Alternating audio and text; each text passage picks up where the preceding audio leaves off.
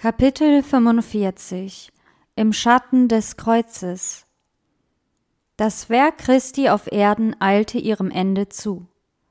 Klar umrissen lagen die Szenen der nächsten Zukunft vor Jesus. Schon bevor er die menschliche Natur annahm, sah er den ganzen Weg vor sich, den er gehen musste, um die Verlorenen zu retten. Jeder Schmerz, der ihn wie ein Schwert durchdringen und jede Beleidigung, die auf ihn gehäuft würde, jede Entbehrung, die er zu ertragen hatte, lagen offen vor ihm, noch ehe er seine Krone und das königliche Gewand abgelegt und den himmlischen Thron verlassen hatte, um seine Göttlichkeit mit der menschlichen Natur zu bekleiden. Er konnte den Weg von der Krippe bis nach Golgatha überblicken, und im Bewusstsein aller kommenden Leiden sagte er Siehe, ich komme, im Buch ist von mir geschrieben, Deinen Willen, mein Gott, tue ich gern, und dein Gesetz habe ich in meinem Herzen. Jesus hatte den Zweck seiner Mission stets vor Augen, und sein irdisches Leben, voll von Arbeit und Selbstaufopferung, wurde durch die Aussicht erhellt, dass all die Mühen nicht vergeblich sein würden. Indem er sein Leben für das Leben der Menschen gab, würde er die Welt zur Treue gegenüber Gott zurückgewinnen. Obwohl er zuerst die Bluttaufe empfangen musste und die Sünden der Welt schwer auf seiner unschuldigen Seele lasten sollten, obwohl der Schatten unsagbaren Schmerzen auf ihn fiel, wählte er dennoch um der Freude willen, die vor ihm lag, das Kreuz und achtete der Schande nicht. Seinen Jüngern waren die kommenden Ereignisse noch verborgen. Aber die Zeit war nahe, in der sie Zeugen seines letzten Ringens werden sollten. Sie mussten sehen, wie der, den sie geliebt und dem sie vertraut hatten, in die Hände seiner Feinde überantwortet und ans Kreuz von Golgatha geschlagen würde. Bald musste er sie verlassen und sie würden der Welt allein gegenüberstehen, ohne den Trost seiner sichtbaren Gegenwart. Er wusste, wie sehr bitterer Hass und Unglaube sie verfolgen würden, und er wollte sie auf diese Prüfungen vorbereiten. Jesus war mit seinen Jüngern in eine Stadt, in der Nähe von Caesarea Philippi gekommen. Diese Stadt lag außerhalb von Galiläa, in einer Gegend, in der Götzendienst herrschte. Die Jünger waren hier weg vom Einfluss der Juden und kamen nun mit den heidnischen Anbetungsformen in engere Berührung. Sie waren umgeben von Zeichen und Merkmalen heidnischen Aberglaubens, den es in allen Teilen der Welt gab. Jesus wünschte, dass der Anblick dieser Dinge sie dazu bringen möge, sich ihrer Verantwortung gegenüber den Heiden bewusst zu sein. Darum zog er sich während seines Aufenthalts in diesem Gebiet von der öffentlichen Lehrtätigkeit am Volk zurück und widmete sich mehr seinen Jüngern. Ehe er ihnen von seinen bevorstehenden Leiden erzählte, ging er ein wenig abseits und betete, dass ihre Herzen bereit sein mögen, seine Worte aufzunehmen. Als er wieder zu ihnen zurückkehrte, sagte er ihnen nicht sofort, was er zu sagen hatte, sondern gab ihnen erst Gelegenheit, ihren Glauben an ihn zu bekennen, damit sie dadurch für die kommenden Prüfungen gestärkt würden. Er fragte sie, Wer sagen die Leute, dass der Menschensohn sei? Die Jünger mussten traurig zugeben, dass das Volk Israel sein Messias nicht erkannt hätte. Wohl hatten einige, die Augenzeugen seiner Wunder gewesen waren, ihn als Sohn Davids erkannt. Die Menge, die in der Nähe von Bethsaida gespeist worden war, hatte ihn zum König über Israel ausrufen wollen. Viele waren bereit, ihn sogar als Propheten zu akzeptieren, aber sie glaubten nicht an ihn als den Messias. Jesus stellte nun eine weitere Frage an sie als Jünger. Wer sagt ihr denn, dass ich sei? Da antwortete Simon Petrus und sprach, Du bist Christus, des lebendigen Gottes Sohn. Schon von Anfang an hatte Petrus geglaubt, dass Jesus der Messias sei. Viele andere, die durch die Predigt von Johannes dem Täufer Christus angenommen hatten, fingen an, über seine Mission zu zweifeln als Johannes der Täufer gefangen genommen und getötet wurde. Sie stellten jetzt auch in Frage, dass Jesus wirklich der Messias wäre, auf den sie so lange gewartet hatten. Viele der Jünger, die zuversichtlich erwartet hatten, dass ihr Herr seinen Platz auf Davids Thron einnehmen werde, verließen ihn, als sie erfuhren, dass dies nicht seine Absicht war. Nur Petrus und seine Gefährten blieben ihm treu. Der Wankelmut all derer, die ihn gestern gepriesen und heute verdammten, konnte den Glauben des wahren Nachfolgers Jesu nicht vernichten. Petrus erklärte Du bist Christus, des lebendigen Gottes Sohn. Er wartete nicht auf königliche Ehren, um seinen Herrn krönen zu können, sondern nahm ihn in seiner Niedrigkeit an. Petrus hatte den Glauben der Zwölf in Worte gefasst. Dennoch waren die Jünger noch weit davon entfernt, die Aufgabe Christi auf Erden zu verstehen.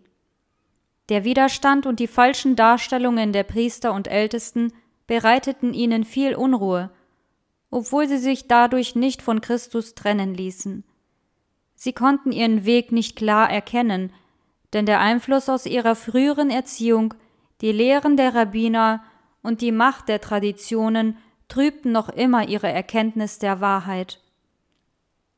Von Zeit zu Zeit schienen die hellen Lichtstrahlen auf sie, die von Jesus ausgingen.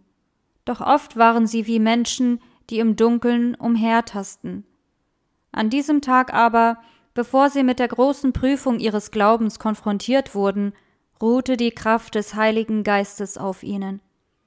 Ihre Augen waren kurz vom Sichtbaren abgewandt, um das Unsichtbare zu sehen, und sie erkannten hinter seiner menschlichen Gestalt die Herrlichkeit des Sohnes Gottes. Jesus antwortete Petrus und sprach Selig bist du, Simon, Jonas Sohn, denn Fleisch und Blut haben dir das nicht offenbart, sondern mein Vater im Himmel. Die Wahrheit, die Petrus hier aussprach, ist die Glaubensgrundlage des Gläubigen. Sie ist das, was Jesus selbst als ewiges Leben bezeichnet hat. Diese Erkenntnis zu besitzen war jedoch kein Grund zur Selbstverherrlichung. Weder durch eigene Weisheit noch durch eigene Leistung war Petrus dieser Erkenntnis offenbart worden. Nie kann ein Mensch aus sich selbst heraus zur Erkenntnis des Göttlichen gelangen, Sie ist höher als der Himmel. Was willst du tun, tiefer als die Hölle, was kannst du wissen? Nur der Geist, der uns annimmt, kann uns die Tiefen Gottes offenbaren, die kein Auge gesehen hat und kein Ohr gehört hat und in keines Menschen Herz gekommen ist. Gott hat sie uns offenbart durch seinen Geist, denn der Geist erforscht alle Dinge, auch die Tiefen der Gottheit. Der Herr ist denen Freund, die ihn fürchten, und seinen Bund lässt er sie wissen. Die Tatsache, dass Petrus die Herrlichkeit Christi erkannte, war ein Beweis, dass er von Gott gelehrt war. Ja, in der Tat, selig bist du, Simon, Jonas Sohn, denn Fleisch und Blut hat dir das nicht offenbart. Jesus sprach weiter, Ich sage dir auch, du bist Petrus, und auf diesen Felsen will ich meine Gemeinde bauen, und die Pforten der Hölle sollen sie nicht überwältigen. Das Wort Petrus bedeutet ein Stein, ein rollender Stein. Petrus war nicht der Fels, auf den die Gemeinde gegründet wurde. Die Pforten der Hölle überwältigten ihn, als er seinen Herrn unter Fluchen und Schwören verleugnete. Die Gemeinde aber wurde auf einen gebaut, den die Pforten der Hölle nicht überwältigen konnten. Mose hatte Jahrhunderte vor dem Kommen Christi auf den Fels des Heils für Israel hingewiesen.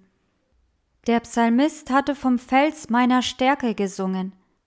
Und bei Jesaja steht geschrieben, Darum spricht Gott der Herr, siehe, ich lege in Zion einen Grundstein, einen bewährten Stein, einen kostbaren Eckstein, der fest gegründet ist. Petrus selbst, getrieben durch den Heiligen Geist, wendet diese Weissagung auf Jesus an. Er sagt, da ihr ja geschmeckt habt, dass der Herr freundlich ist, zu ihm kommt als zu dem lebendigen Stein, der von den Menschen verworfen ist, aber bei Gott auserwählt und kostbar.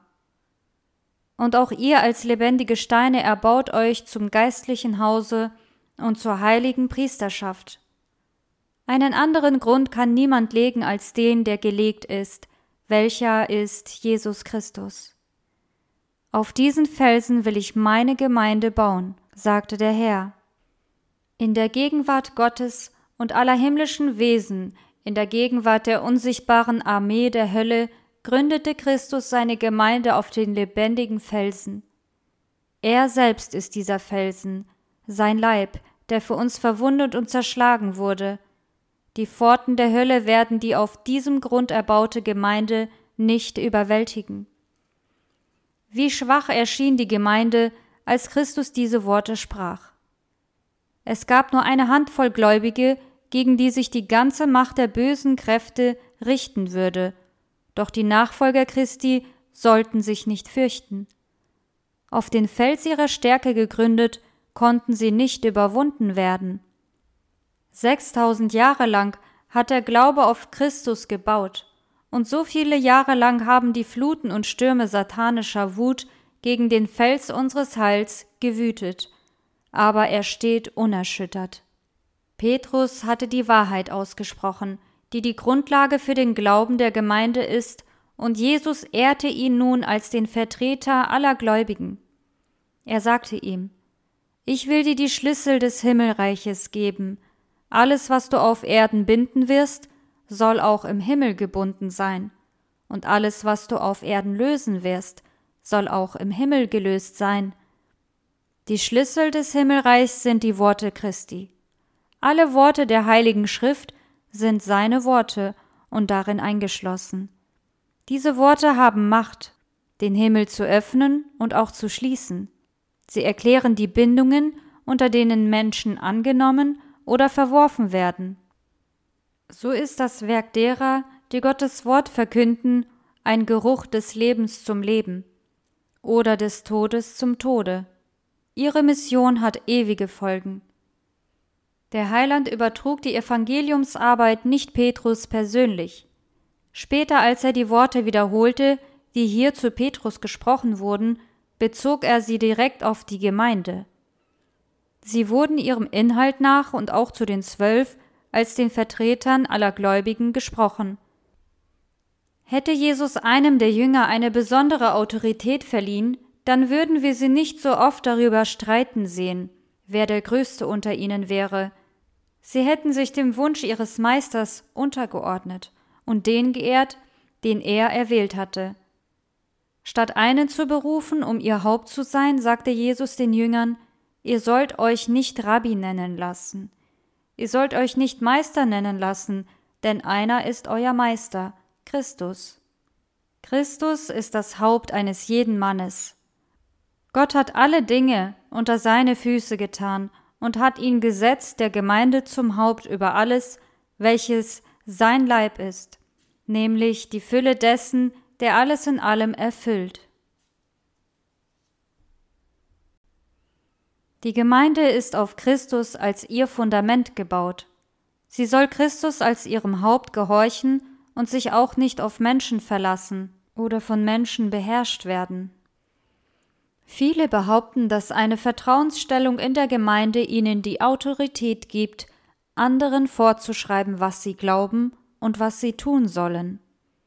Diesen Anspruch erkennt Gott aber nicht an. Der Heiland erklärt, Ihr aber seid alle Brüder. Alle sind der Versuchung ausgesetzt und dem Irrtum unterworfen.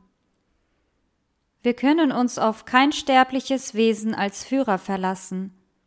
Der Fels des Glaubens ist die lebendige Gegenwart Christi in der Gemeinde. Darauf kann sich auch der Schwächste verlassen, und die sich für die Stärksten halten, werden sich als die Schwächsten erweisen, wenn sie Christus nicht zu ihrer Stärke machen. Verflucht ist der Mann, der sich auf Menschen verlässt und hält Fleisch für seinen Arm. Der Herr ist der Fels, seine Werke sind vollkommen. Wohl allen, die auf ihn vertrauen. Nach dem Bekenntnis von Petrus gebot Jesus den Jüngern, keinem zu sagen, dass er Christus sei. Diese Einweisung gab er ihnen wegen des entschlossenen Widerstandes der Schriftgelehrten und Pharisäer. Außerdem hatte das Volk und selbst die Jünger eine so falsche Vorstellung von dem Messias, dass eine öffentliche Ankündigung ihnen nicht den richtigen Begriff von seinem Wesen und seiner Aufgabe geben würde. Aber Tag für Tag offenbarte er sich ihnen als Heiland. So wollte er ihnen ein richtiges Verständnis von sich als Messias geben. Noch immer erwarteten die Jünger, Christus als weltlichen Fürsten herrschen zu sehen. Obwohl er so lange sein Vorhaben verborgen hatte, glaubten sie, dass er nicht immer in Armut und Verborgenheit bliebe und die Zeit nahe war, in der er sein Reich aufrichten würde. Dass der Hass der Priester und Rabbiner niemals überwunden, Christus von seinem eigenen Volk verworfen, als Betrüger verurteilt und als Verbrecher gekreuzigt werden würde, mit dem Gedanken hatten sich die Jünger nie beschäftigt. Aber die Stunde der finsteren Mächte kam immer näher, und Jesus musste seine Jünger mit den ihnen bevorstehenden Kampf vertraut machen. Er war traurig, als er ihre kommenden Nöte und Ängste voraussah. Bisher hatte Jesus noch nicht über seine Leiden und seinen Tod gesprochen. Zwar hatte er in seiner Unterredung mit Nikodemus gesagt, wie Mose in der Wüste die Schlange erhöht hat, so muss der Menschensohn erhöht werden, damit alle, die an ihn glauben, das ewige Leben haben. Aber die Jünger hatten diese Worte nicht gehört und würden sie dann auch gar nicht verstanden haben. Jetzt aber waren sie bei ihrem Meister, lauschten seinen Worten, sahen seine Werke und stimmten trotz aller Bescheidenheit seiner Umgebung, trotz des Widerstandes der Priester und des Volkes dem Zeugnis von Petrus über ihn zu. Du bist Christus des lebendigen Gottes Sohn. Jetzt war die Zeit gekommen, den Schleier der Zukunft beiseite zu schieben. Seit der Zeit fing Jesus Christus an, seinen Jüngern zu zeigen, wie er nach Jerusalem gehen und viel leiden müsse und getötet werden und am dritten Tag auferstehen. Sprachlos vor Erstaunen und Kummer hörten ihm die Jünger zu. Der Heiland hatte das Bekenntnis des Petrus von ihm als dem Sohn Gottes angenommen. Nun schienen seine Worte von Leiden, Not und Tod unbegreiflich. Petrus konnte nicht länger schweigen. Er fasste seinen Meister fest bei der Hand, als wollte er ihn von dem ihm drohenden Unheil bewahren und rief Gott bewahre dich, Herr, das widerfahre dir nur nicht. Petrus liebte seinen Herrn, und dennoch lobte ihn Jesus nicht, als er so den Wunsch äußerte, seinen Herrn zu schützen. Die Worte von Petrus konnten den Herrn in der großen Prüfung, die auf ihn wartete, weder Trost noch Hilfe sein. Sie standen nicht in Übereinstimmung mit der Gnadenabsicht Gottes gegenüber einer verlorenen Welt, noch stimmten sie auch nicht mit den Lehren der Selbstverleugnung überein, die Jesus durch sein Beispiel geben wollte. Petrus wollte das Kreuz in dem Werk Christi nicht sehen. Der Eindruck, den seine Worte machten, widersprach völlig dem Einfluss, den Jesus auf die Gemüter seiner Nachfolger ausüben wollte. Das veranlasste den Herrn auch zu dem strengsten Verweis, der je über seine Lippen kam. Geh hinter mich, Satan, denn du meinst nicht, was göttlich, sondern was menschlich ist.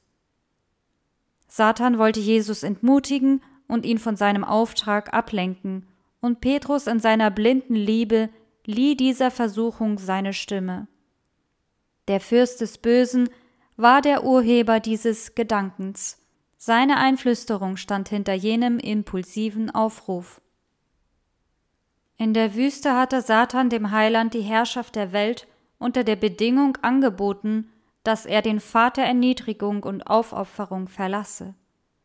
Nun kam er mit der gleichen Versuchung zu dem Jünger um dessen Blick auf die irdische Herrlichkeit zu lenken, damit er das Kreuz, auf das der Herr die Augen der Jünger richten wollte, nicht wahrnehme. Durch Petrus trat Satan nun erneut mit der Versuchung an Jesus heran, aber der Heiland beachtete sie diesmal nicht. Seine Gedanken waren bei seinen Jüngern. Satan war zwischen Petrus und seinen Meister getreten, damit das Herz des Jüngers nicht ergriffen würde von jener Zukunftsschau, die Christi Erniedrigung um seinetwillen zeigte. Christi Worte waren nicht an Petrus gerichtet, sondern an den, der Petrus von seinem Erlöser trennen wollte. Geh hinter mich, Satan. dränge dich nicht länger zwischen mich und meinem irrenden Diener. Lass mich Petrus von Angesicht zu Angesicht sehen, damit ich ihm das Geheimnis meiner Liebe zeigen kann. Es war eine bittere Lektion für Petrus, die er nur langsam lernte, nämlich dass Christi Erdenweg durch Leiden und Erniedrigung gehen müsse. Der Jünger schreckte unwillkürlich zurück vor einer Gemeinschaft des Leidens mit seinem Herrn. In der Hitze des Feuerofens jedoch musste er den Segen einer solchen Gemeinschaft erfahren. Nach langer Zeit, als seine Gestalt durch die Last der Jahre und der Arbeit gebeugt war, schrieb er Ihr Lieben, lasst euch die Hitze nicht befremden, die euch widerfährt zu eurer Versuchung, als widerführe euch etwas Seltsames, sondern freut euch, dass ihr mit Christus leidet, damit ihr auch zur Zeit der Offenbarung seiner Herrlichkeit Freude und Wonne haben mögt. Jesus erklärte nun seinen Jüngern, dass sein Leben der Selbstverleugnung für sie ein Beispiel sein sollte. Dann rief er das Volk, das sich mit den Jüngern in der Nähe aufhielt, zu sich und sagte Will mir jemand nachfolgen, der verleugne sich selbst und nehme sein Kreuz auf sich und folge mir. Das Kreuz war ein Partner der Macht Roms. Es war das Mittel der demütigsten und grausamsten Todesart. Die schlimmsten Verbrecher mussten das Kreuz selbst zum Ort der Hinrichtung tragen, und oft, wenn man dabei war, es auf ihre Schulter zu laden, sträubten sie sich mit verzweifelter Heftigkeit dagegen, bis sie überwältigt wurden und man ihnen das Folterwerkzeug auf ihren Schultern festband. Jesus aber gebot seinen Jüngern, das Kreuz freiwillig auf sich zu nehmen und es ihm nachzutragen. Seine Worte, welche die Jünger nur unklar verstanden, wiesen sie auf die Notwendigkeit hin, sich den bittersten Demütigungen zu unterwerfen, ja sogar den Tod um Christi willen auf sich zu nehmen. Eine größere Hingabe konnten die Worte des Heilandes nicht ausdrücken. Er selbst hatte dies alles auch um ihretwillen auf sich genommen. Ihn verlangte nicht nach dem Himmel, solange wir Sünder verloren waren. Er tauschte die himmlischen Höfe gegen ein Leben der Schmach und tiefsten Beleidigungen und für einen Tod der Schande. Er, der reich war an den unschätzbaren Gütern des Himmels, wurde arm, damit wir durch seine Armut reich würden. Wir sollen den Weg gehen, den auch er ging. Menschen zu lieben, für die Jesus gestorben ist, heißt das eigene Ich zu kreuzigen. Wer ein Kind Gottes ist, sollte sich als Glied einer Kette fühlen, die vom Himmel bis auf die Erde herabreicht, um die Welt zu retten. Er sollte eins sein mit Christus, in seinem Gnadenplan und mit ihm vorangehen zu suchen und selig zu machen, was verloren ist. Der Christ muss stets erkennen, dass er sich Gott geweiht hat und nun durch seinen Charakter das Wesen Gottes der Welt offenbaren soll. Die opferbereite Hingabe, die Teilnahme und Liebe, die das Leben Christi kennzeichneten, müssen sich auch im Leben der Nachfolger Christi zeigen. Wer sein Leben erhalten will, der wird's verlieren. Wer aber sein Leben verliert um meinetwillen, der wird's finden. Selbstsucht bedeutet Tod. Kein Organ des Körpers könnte leben, wenn es seine Wirksamkeit nur auf sich selbst beschränken wollte. Würde das Herz sein Lebensblut nicht in Hand und Kopf leiten, verlöre es bald seine Kraft. Wie unser Blut, so durchdringt die Liebe Christi alle Teile seines geheimnisvollen Leibes. Wir sind untereinander Glieder und jeder, der sich weigert weiterzugeben, wird umkommen. Jesus sagte, Was hülfe es dem Menschen, wenn er die ganze Welt gewinne und nehme doch Schaden an seiner Seele? Oder was kann der Mensch geben, womit er seine Seele auslöse? Über seine gegenwärtige Armut und Demütigung hinaus verwies Jesus die Jünger auf sein Kommen in Herrlichkeit nicht in der Pracht einer irdischen Krone, sondern mit göttlicher Herrlichkeit und inmitten der himmlischen Heerscharen und sagte Dann wird er einem jeden vergelten nach seinem Tun. Zu ihrer Ermutigung gab er ihnen noch die Verheißung Wahrlich, ich sage euch, es stehen einige hier, die werden den Tod nicht schmecken, bis sie den Menschensohn kommen sehen in seinem Reich. Doch die Jünger verstanden seine Worte nicht. Die Herrlichkeit schien ihnen weit entfernt. Ihre Augen waren auf Näherliegendes gerichtet, auf das irdische Leben in Armut, Erniedrigung und unter Leiden. Mussten sie ihre glühenden Erwartungen vom messianischen Reich aufgeben? Sollten sie ihren Herrn nicht auf den Thron Davids sehen? Könnte es sein, dass Christus als einfacher, heimatloser Wanderer leben musste, um schließlich verachtet, verworfen und getötet zu werden? Traurigkeit erfüllte ihre Herzen, denn sie liebten ihren Meister.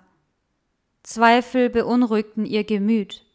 Es erschien ihnen unbegreiflich, dass der Sohn Gottes solch grausamen Demütigungen ausgesetzt werden sollte. Sie fragten sich, warum er freiwillig nach Jerusalem ginge, um das Schicksal zu erleiden, das ihn dort, wie er ihnen gesagt hatte, erwartete. Wie konnte er sich damit abfinden und sie in noch größerer Finsternis zurücklassen, als jene gewesen ist, in der sie umherirrten, ehe er sich ihnen bekannt gemacht hatte? Die Jünger meinten, dass Jesus für Herodes und Kaiphas in der Gegend von Caesarea Philippi unerreichbar wäre. Dort hätte er weder den Hass der Juden noch die Macht der Römer zu fürchten. Warum konnte er nicht dort weit entfernt von den Pharisäern wirken? Warum sollte er sich selbst dem Tod überantworten? Wenn er sterben musste, wie konnte dann sein Reich so fest gegründet werden, dass die Pforten der Hölle es nicht überwältigen würden?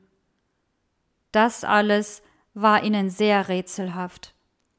Gerade jetzt fuhren sie an den Ufer des Sees Genezareth entlang auf die Stadt zu, in der alle ihre Hoffnung zerschlagen werden sollten. Sie wagten es nicht, dem Herrn gegenüber etwas einzuwenden, aber untereinander sprachen sie leise und tief betrübt über die Zukunft. In all ihren Zweifeln klammerten sie sich dennoch an den Gedanken, dass irgendein unvorhergesehenes Ereignis das Schicksal abwenden möge, das ihren Herrn erwartete. So trauerten, zweifelten, hofften und fürchteten sie sechs lange, trübselige Tage hindurch.